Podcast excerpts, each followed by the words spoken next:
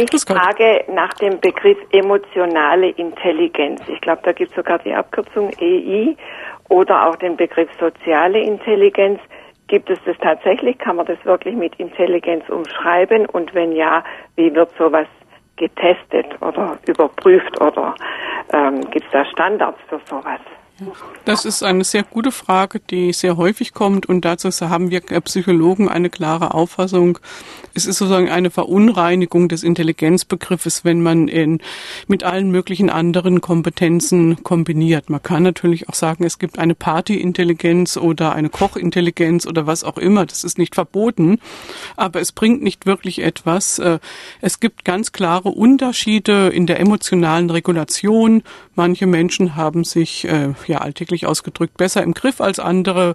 Manche werden man von ihren Emotionen überrannt und äh, verhalten sich anders, als sie eigentlich wollen. Das ist im Prinzip nicht gut. Und diese ja Schwachstellen, die können versuchen, Psychologen zu messen, aber es gelingt nicht ansatzweise so gut wie bei der kognitiven Intelligenz. Die Tests, die dazu entwickelt wurden, sind nicht so zuverlässig. Also ich würde auf dieser Grundlage keine Einstellung vornehmen.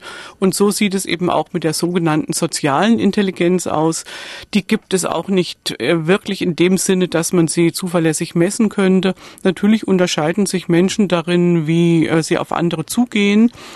Aber äh, ja, das Sozialverhalten ist sehr vielfältig. Manche Menschen ja sind eine, ein bisschen distanzlos. Ist die Frage, ist das jetzt, äh, also sie gehen zwar auf andere zu, sind aber distanzlos. Ist das jetzt wirklich soziale Intelligenz? Andere sind sehr zurückhaltend, können aber dann eben sehr gut bestimmte Emotionen auf Emotionen anderer eingehen. Also die, äh, die Vielfalt an Möglichkeiten, Sozialverhalten zu zeigen, ist so groß, dass es sich nicht wirklich messen lässt. Und das gilt für emotionale Intelligenz. Die Begriffe wurden mal in Amerika eingeführt äh, und sind dann über die ganze Welt, haben sich ausgebreitet, weil man es in Amerika vielleicht ein bisschen zu sehr mit der Intelligenzmessung übertrieben hatte. Das ist in Europa nicht der Fall gewesen. Dort hätte man häufiger mal Entscheidungen mit Intelligenztests äh, auf der Grundlage von Intelligenztests treffen sollen. In Amerika wurde es ja manchmal wie ein Stempel aufgedrückt und es wurde manchmal auch sehr diskriminierend gehandhabt, dass eben Menschen, die äh, in sehr ungünstigen sozialen Umfeld aufgewachsen sind, die kaum in die Schule gegangen sind, da hat man die Intelligenz gemessen, was man ja eigentlich nicht darf, wie ich eben äh, vorher ausgeführt habe. Und dann hat man sie als dumm abgestempelt. Das ist sehr häufig passiert.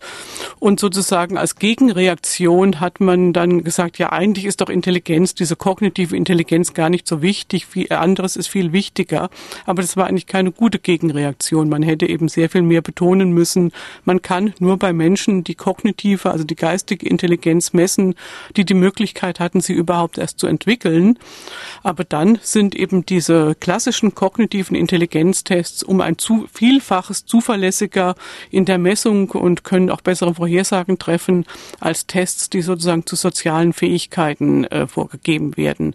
Das kann man ansatzweise manchmal messen, aber nicht so zuverlässig, dass man darauf äh, ja sehr große Entscheidungen fällen sollte.